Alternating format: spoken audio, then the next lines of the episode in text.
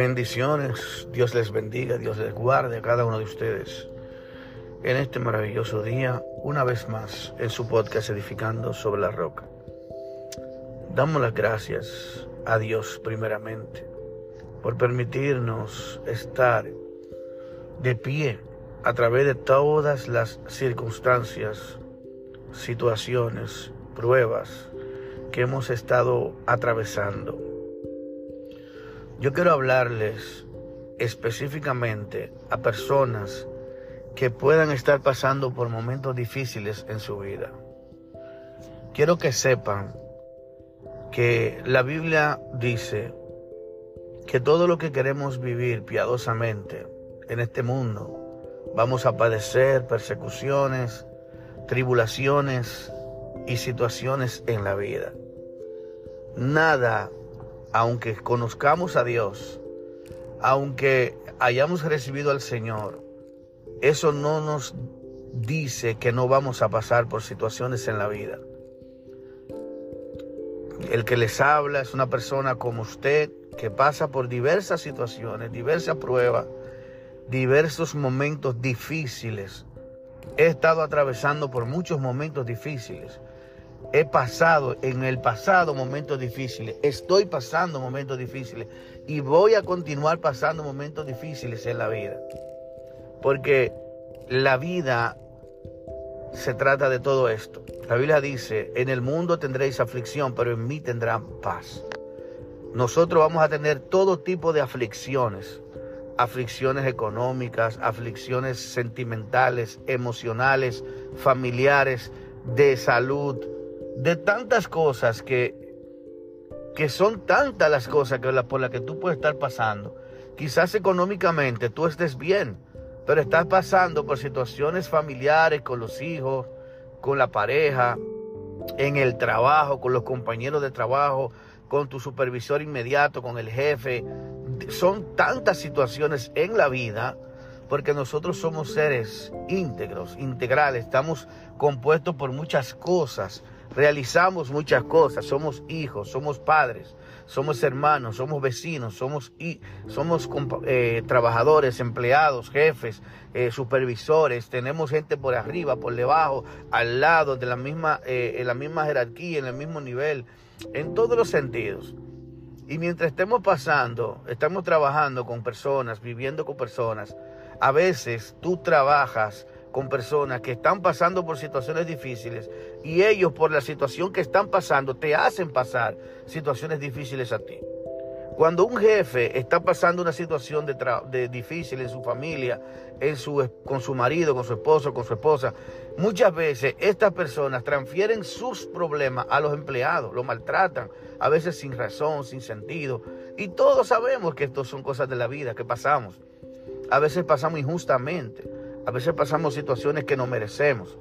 Entonces son tantas cosas, son diversas cosas, en tantas situaciones diferentes que podemos estar pasando por, por dificultad. Y por eso yo quiero hablarle a, ti que me estás escuchando, a ti mujer que estás pasando por situaciones difíciles, que estás viviendo tantas cosas en tu vida, a ti hombre también. O sea, hay muchas cosas de verdad que nosotros eh, podemos pasar. Pero algo sí que le voy a decir, porque los cristianos o los líderes que te venden que desde que tú vienes a Cristo todos tus problemas van a desaparecer, eso es una mentira enorme, más grande que el mismo mundo. Porque el hecho de que tú estés en este mundo, ya tú estás en problemas. Tú vas a tener problemas, inclusive la Biblia nos dice que el hombre para poder sustentarse, comer, tiene que trabajar, tiene que, como dice, con el sudor de su frente, ¿verdad? Eh, el hecho de tú salir cada día. Hay personas que quizá para estos tienen un buen trabajo, tienen un buen puesto, una buena profesión, y estos quizás no tienen tantos problemas por ese lado, pero hay de aquellos que, tienen el, que viven el día a día, que trabajan vendiendo frutas en una calle, que trabajan haciendo cosas diarias que dependen de, lo que hagan en el día, depende de, que lo, lo, que le compren, dependen del cliente, dependen de la economía de los demás para que ellos también, imagínate los vendedores, dependen de la economía de los demás. Si los otros tienen la economía mala, el vendedor también va a tener una economía mala. Todo es cíclico, todo es una cadena. Así como hay una cadena alimenticia, hay una cadena de, de negocios, de situaciones en la vida. Por eso vemos que en la parte económica, cuando, por ejemplo, el, petróleo, el combustible se encarece, eso es una cadena que encarece los demás productos y todo lo demás sufre. Así que cuando un, una situación, un grupo de personas determinados sufre también, eso se va volviendo una reacción en cadena y va realizando eh, las mismas incomodidades y situaciones y circunstancias en las otras áreas de la vida diaria. Pero quiero que sepas que si tú te encuentras en una situación difícil y has estado pasando por muchas situaciones últimamente, eso no quiere decir que Dios te haya dejado, que Dios se ha olvidado de ti, que Dios se haya eh, que no te tenga pendiente. No, Dios está tan cerca de ti que está dentro de ti. El Espíritu Santo, Dios no está en el cielo, está en ti. Él está contigo en todos los días, en tus situaciones, en tus adversidades. Recordemos la vez que eh, Sadrat, Besat y Abednego fueron echados al horno de fuego por no negarse, eh, por negarse a adorar a la imagen de, de Nabucodonosor. Y la Biblia dice que cuando echaron al horno de fuego habían cuatro personas. O sea, Jesús estaba ahí. Dios estaba con ellos. No lo dejó aún en los momentos más difíciles de su vida. Lo mismo pasó con Daniel en el foso de los leones, cuando estuvo en, Medo Persa preso. También sucedió lo mismo. Dice la Biblia que Dios estaba con Daniel. También sucedió con cada uno de los hombres de Dios. ¿eh? que vivieron. Imagínense el pueblo de Israel que duró 440 años de esclavitud. ¿Cuántas generaciones pasaron y no vieron la libertad? Y no vieron la, esperada liberación del, de ese Mesías que venía refiriéndome a Moisés, porque Moisés era un Mesías. La palabra Mesías quiere decir un enviado, una persona ungida, que tiene un, un propósito especial. Moisés fue el Mesías que Israel esperó por 440 años. Imagínense cuántas personas murieron en esas generaciones y no vieron la libertad. En 440 años las personas mueren a los 60, 70, 80, depende de la situación en la que esté viviendo y mucho menos la, esperanza de vida en, en, un proceso de esclavitud es mucho menor porque tú trabajas trabajos forzados, tú no tienes una alimentación adecuada, tú no tienes libertad. Tú no tienes un día libre, tú tienes simplemente trabajar, trabajar, trabajar, trabajar para comer y comer y comer y comer y trabajar el otro día. No tienes día de disfrute, no tienes... Solamente tenían un espacio en la noche para descansar y estar con su familia y esperar al otro día para levantarse una vez más a las labores forzadas de trabajo. ¿Cómo vivió el pueblo de Israel 440 años?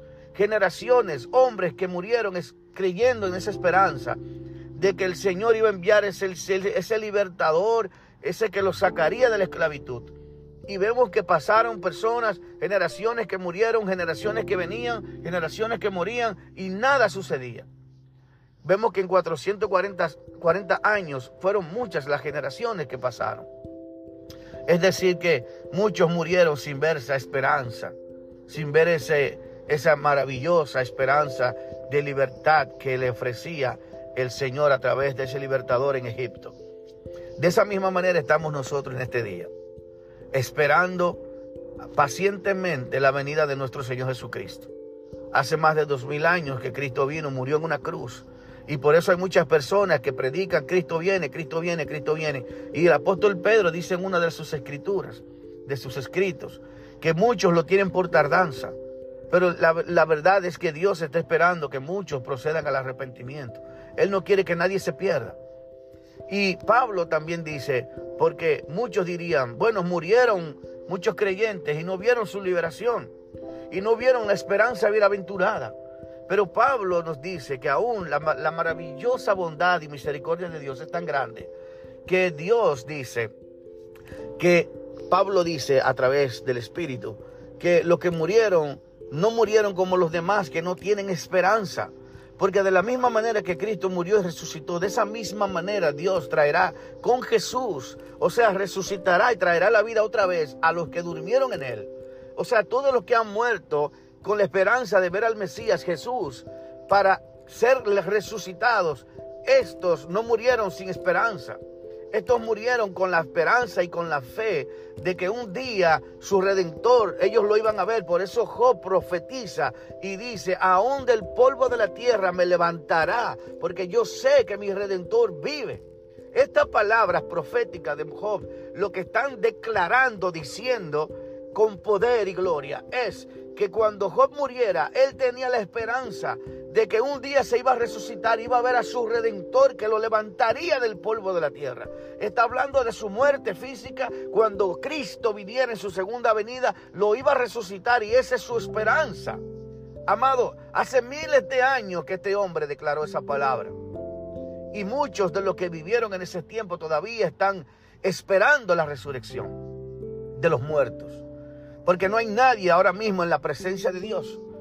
La mentira de la religión que nos dice que cuando una persona muere va al cielo. No, amados, eso no es lo que Pablo dice, eso no es lo que la escritura dice, eso no es lo que el Espíritu dice a la iglesia. Amados, la Biblia dice que hay una promesa y la promesa, la bienaventuranza que nosotros tenemos es que Cristo volverá y todos los que creyeron y murieron creyendo en Él no serán avergonzados, serán resucitados y recibirán el galardón de su fe y de su esperanza. Lo que tanto ellos anhelaron ver, un día lo van a ver. Así como Job decía, yo sé que mi redentor vive y aún del polvo me levantará. Así mismo, hermanos, cuántos creyentes, familiares, amigos yo he visto morir, no han llegado, no, han, no han visto la bienaventuranza, esperanza de, del retorno de Jesús. Pocos son los que tendrán la esperanza y que tendrán la oportunidad de ver al Señor en vida. Por eso Pablo dice, los que hayan quedado, lo que hayamos quedado, porque Pablo tenía también la esperanza de estar en, con vida cuando el Señor viniera por segunda vez, porque el Señor nos dejó un día en la cual volvería. El mismo dijo que ni los ángeles, ni Dios, ni Él, ni los ángeles tenían el conocimiento, solo el Padre. Por lo tanto, Pablo creía que podía llegar a ver a Jesús en su retorno, en su segunda venida. Pero esto nos deja escrito a nosotros para que nosotros y las generaciones que van pasando y que han ido pasando tengan la misma esperanza. Y no perdáis vuestra confianza, porque vuestro galardón es grande, dice el apóstol Pablo. Bendito es el nombre del Señor. No importa, amado, amada, lo que tú estés pasando en esta tierra. En esta tierra no hay garantía de que tú vas a vivir la vida de rosa, color de rosa. No hay garantía de que todo te va a florecer y que las puertas se van a abrir como si fuese un supermercado que cuando tú vas atravesando por una situación y todas las puertas se te van a abrir y los caminos se te van a ir haciendo como arcoíris Rainbow Bright cuando se veía que caminaba y el arcoíris se iba haciendo delante de ella iba caminando por entre las nubes. No. Esa no es la realidad de la vida.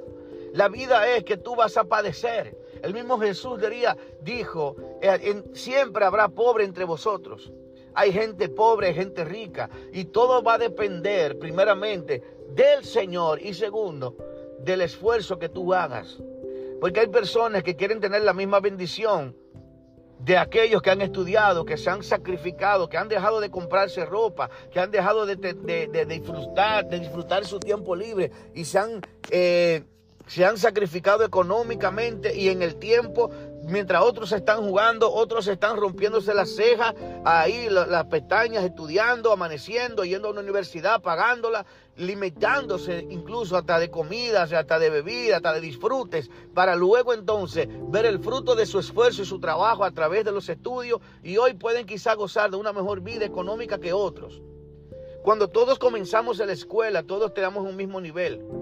Pero luego vamos creciendo y vamos absorbiendo ciertas costumbres de la calle, de la, de la crianza, de la familia.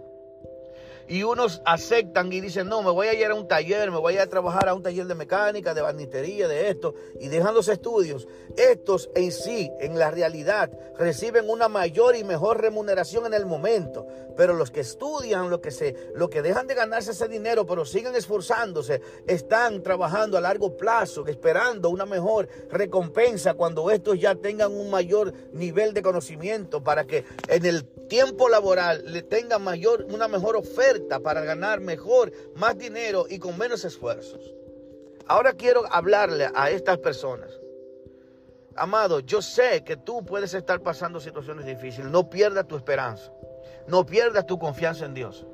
Dios no te garantiza en esta vida tener una mejor vida. Dios sí te garantiza a mí y a ti y a todos los que creemos que en el cielo, o sea, no en el cielo, quiero aclarar esto, sino que en cuando Cristo vuelva, nosotros cuando estemos con él vamos a durar primeramente mil años como un milenio donde no habrá muerte, donde no habrá enfermedad, donde todo será gozo, paz, donde no habrá dolor, donde no habrá llanto, donde Dios enjugará toda lágrima de cada uno de nosotros. No habrá sufrimiento durante esos mil años, ese milenio. Estaremos ahí con el Señor durante ese paraíso en la Nueva Jerusalén, aquí en la tierra, donde estaremos, gocemos y disfrutaremos de las de todo lo mejor de las naciones, porque las naciones que queden tendrán que traer ofrendas y tendrán que traer lo mejor de las naciones y mamaremos, dice la Biblia, las riquezas de las naciones, donde nosotros seremos considerados reyes y sacerdotes de Dios y para Cristo, y donde las personas, nosotros seremos seres especiales, aún, oiga bien, en esta tierra, pero en este lugar, en ese lugar, la Nueva Jerusalén. Luego de esos mil años, entonces Dios creará, entonces se volverá, dice la Biblia, vendrá el diablo, será suelto de esos mil años y saldrá a engañar las naciones y, se levantará contra todas las naciones con ejército y todo eso para contra el campamento de los santos, o sea, nosotros, la Nueva Jerusalén en, en la tierra. Y entonces Dios descenderá fuego del cielo y destruirá con su juicio para una vez por todas destruir a todos los seres humanos. Y luego viene lo que se llama el gran juicio del gran trono blanco. Luego de eso, entonces Dios creará cielo nuevo y tierra nueva donde mora la justicia y donde estaremos en un nuevo lugar, un nuevo planeta, cielo nuevo y tierra nueva, dice la Biblia, porque el primer cielo y la primera tierra pasaron.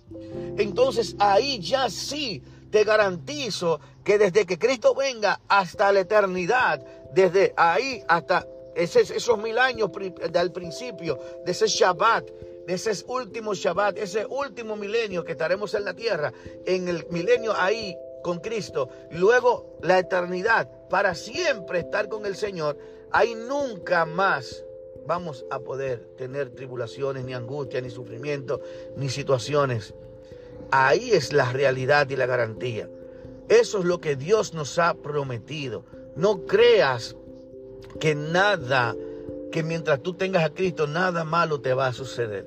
Tendrás enfermedades, tendrás situaciones del cuerpo, situaciones quizás por los, por los genes, que tendrás enfermedades que tus familiares eh, la quieren porque es algo genético y por muchas situaciones en la vida. Pero eso, amados, no, no quiere decir que Dios no te ama. La Biblia dice, y quiero terminar con este texto, Quiero hacer una pequeña pausa para terminar este texto ahora.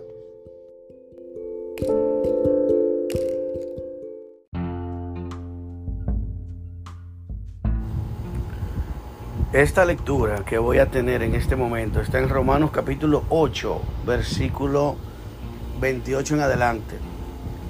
Más que vencedores. Y sabemos que a los que aman a Dios, Todas las cosas les ayudan a bien, esto es, a los que conforme a su propósito son llamados. Porque a los que antes conoció, también los predestinó para que fuesen hechos conforme a la imagen de su Hijo, para que Él sea el primogénito entre muchos hermanos.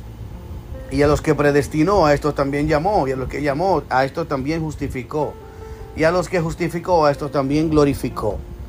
¿Qué pues diremos a esto? Si Dios es por nosotros, ¿quién contra nosotros? El que no escatimonia a su propio Hijo, sino que lo entregó por todos nosotros. ¿Cómo no nos dará también con él todas las cosas? ¿Quién acusará a los escogidos de Dios? Dios es el que justifica. ¿Quién es el que condenará? Cristo es el que murió. Más aún, el que también resucitó, el que además está a la diestra de Dios, el que también intercede por nosotros. ¿Quién nos separará del amor de Cristo? Tribulación o angustia o persecución o hambre o desnudez o peligro o espada, como está escrito. Por causa de ti somos muertos todo el tiempo, somos contados como ovejas de matadero. Antes, en todas estas cosas somos más que vencedores por medio de aquel que nos amó. Por lo tanto, estoy seguro de que ni la muerte, ni la vida, ni ángeles, ni principados, ni potestades, ni lo presente, ni lo porvenir, ni lo alto, ni lo profundo, ni ninguna otra cosa creada nos podrá separar del amor de Dios que es en Cristo Jesús, Señor nuestro. Amados, aquí nos dice claramente, cuando tú tomas el versículo 38 en adelante, dice, ni la muerte, ni la vida, ni ángeles, ni principados, ni potestades, ni lo presente, ni lo porvenir, ni lo alto, ni lo profundo, ni ninguna otra cosa creada nos podrá separar del amor de Cristo. Y el verso 35 dice, ¿quién nos separará del amor de Cristo? Y aquí nos da unos detalles que son impresionantes y que nos hacen vernos en el espejo de nuestra realidad. Tribulación, estás tú pasando tribulación. Dios no se va a separar de ti. Nadie te podrá separar del amor. No importa la tribulación que estés pasando.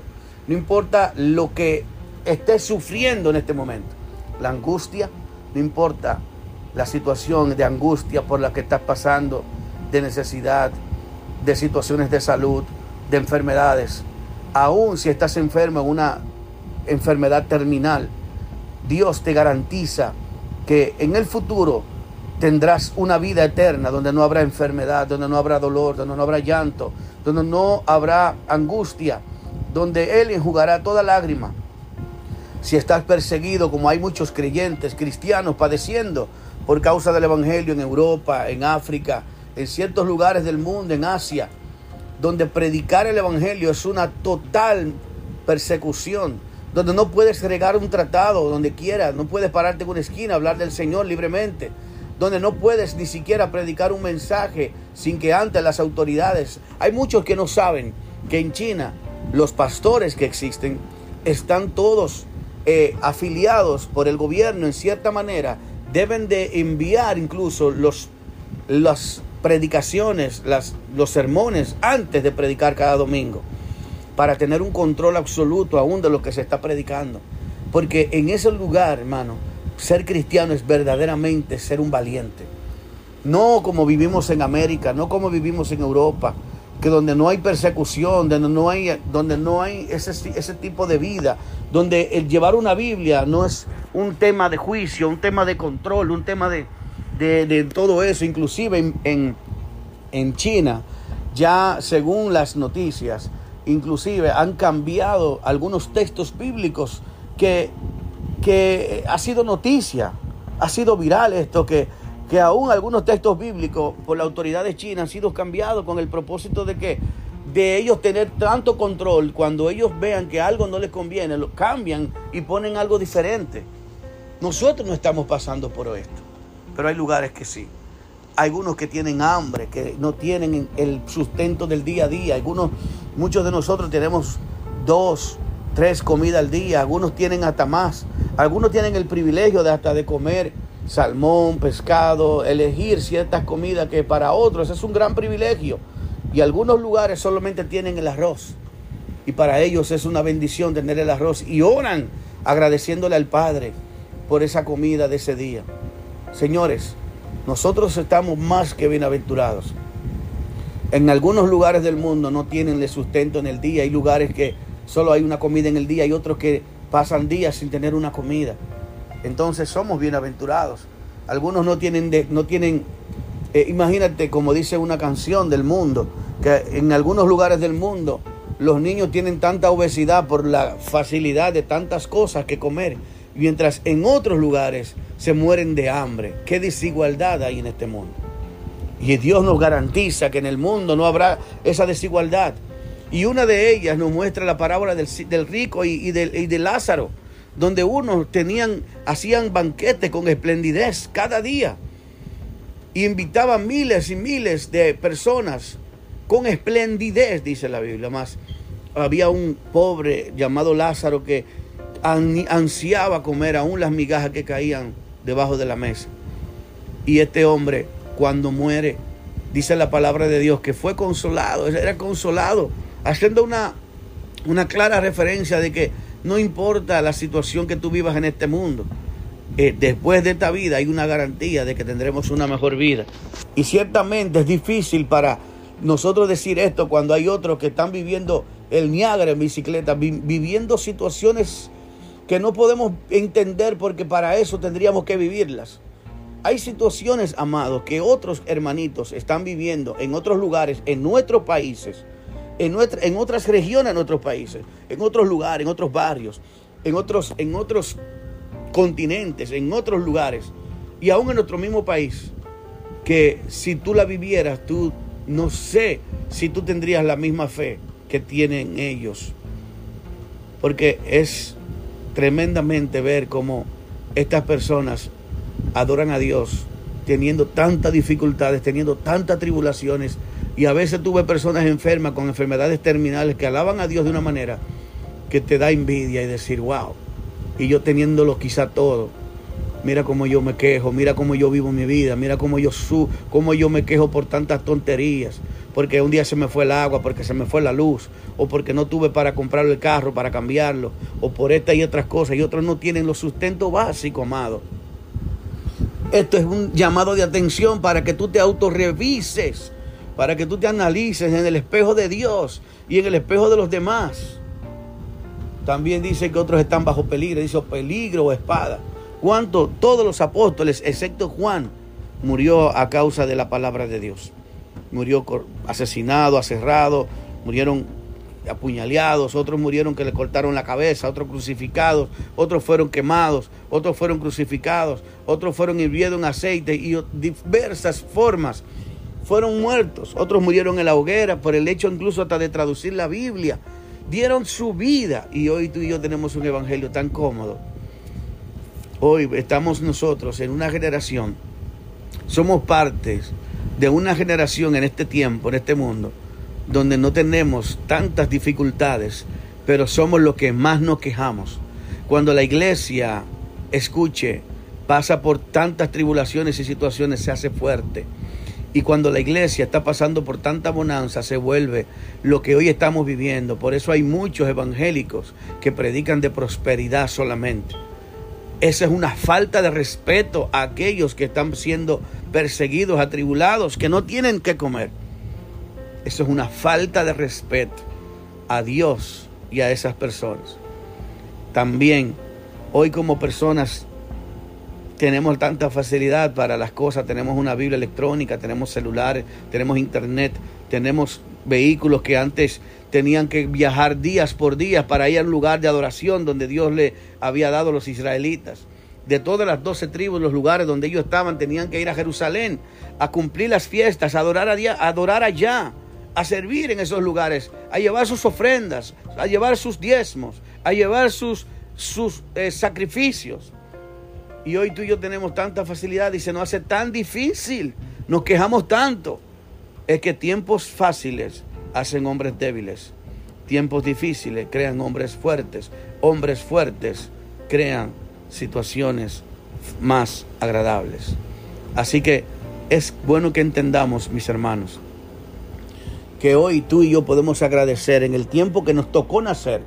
Imagínate que nos hubiese tocado nacer en la generación de 1919 a 14, donde en esos países estaban en guerra, donde vieron hambre, pestilencia, donde estaba esa pandemia, la peste negra, ¿eh? viviendo en un aspecto en ese, en ese tiempo.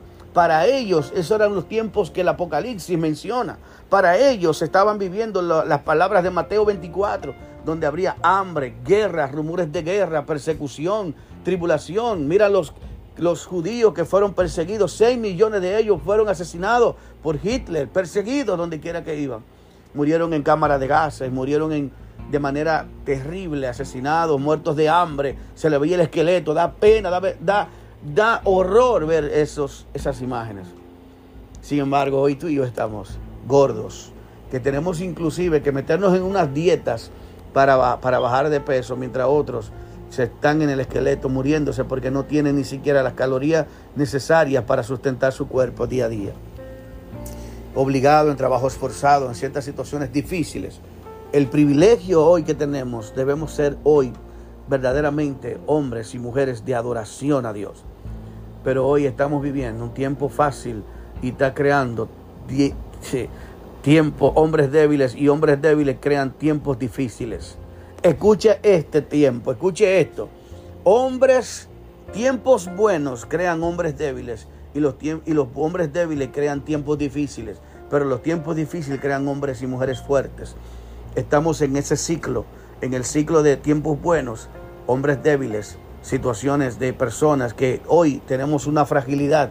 Somos la generación de cristales de este tiempo que se está levantando, donde todo le molesta, donde cualquier quitamenta paja te, es una demanda, caes preso por cualquier cosa.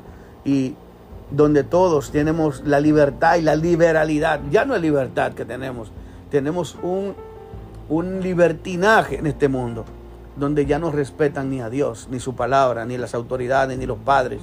La Biblia dice que el carácter de los hombres de los últimos tiempos era que no iban a ser ni respetuosos de las autoridades ni de los padres, mucho menos van a respetar a Dios. Porque el que no respeta al hombre que ve, al padre que ve, ¿cómo puede respetar a Dios a que no ve? La Biblia lo dice claramente. Y quiero terminar diciendo esto. Amados, seamos agradecidos. Seamos agradecidos. Y termino el versículo 36, dice, como está escrito, por causa de ti, somos muertos todo el tiempo, somos contados como ovejas de matadero. Eso fue escrito en un tiempo, en una generación de los creyentes. Para ser verdaderos creyentes había que tener pantalones bien puestos. Porque por eso Pablo dice, para mí el vivir es Cristo y morir es ganancia.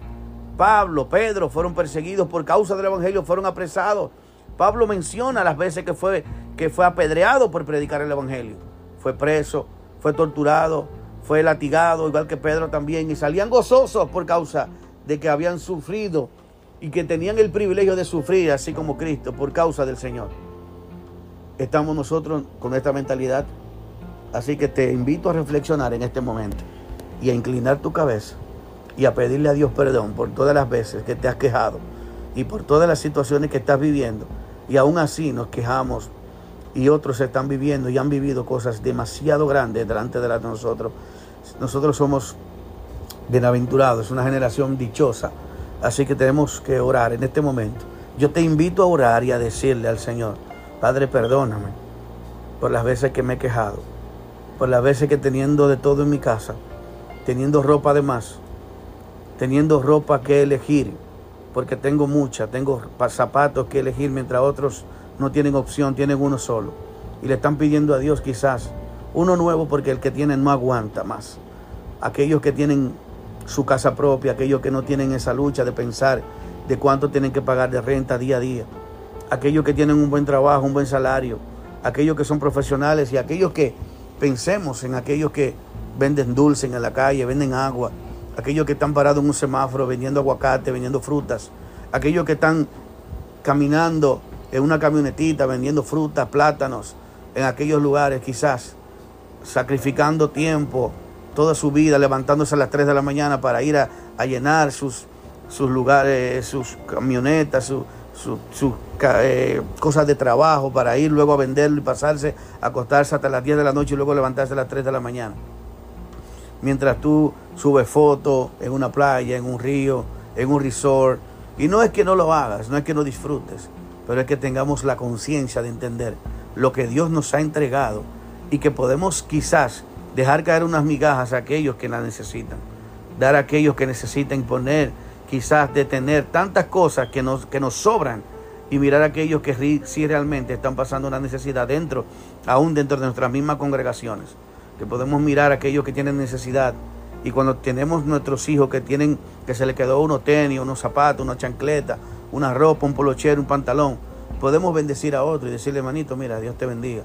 El Señor me dio que te entregue eso a ti. Y tú miras la necesidad. La Biblia dice que aquel que mira a su hermano tener la falta de sustento día a día y, no siquiera y no hace nada por ello, solamente ora, es peor que un incrédulo. Así que tengamos de lo poco que tenemos, de lo poco que tenemos, de eso te damos. Pedro le dijo, no tengo ni plata ni oro, pero lo que tengo te doy.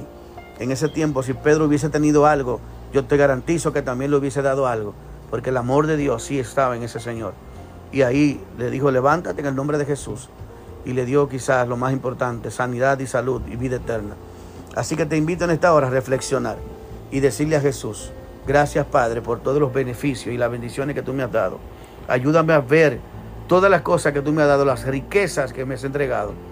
Y ayúdame a ver quizás la necesidad que hay en otros para poder suplir conforme a lo que tú me has dado. Gracias Señor. En el nombre de Jesús te doy gracias. Amado, si esto ha sido de bendición para ti, si no ha sido de bendición, no lo compartas. No pierdas tu tiempo compartiéndolo. Pero si ha sido de bendición, compártelo. Partícipe de otros, a otros, para que escuchen, para que sean ministrados por esta palabra. Así que si tú has sido ministrado, dalos a seguirnos, comparte, para que otros también puedan tener acceso y recibir esta palabra que para mí ha sido de gran bendición. Yo estoy predicando esto no porque no esté viviendo esto, es porque lo estoy viviendo todo esto. Y es que el, el Evangelio se predica por testimonio y hay que vivirlo. Dios te bendiga y Dios te guarde. Así que seguimos edificando las vidas sobre la roca que es Cristo Jesús. Bendiciones.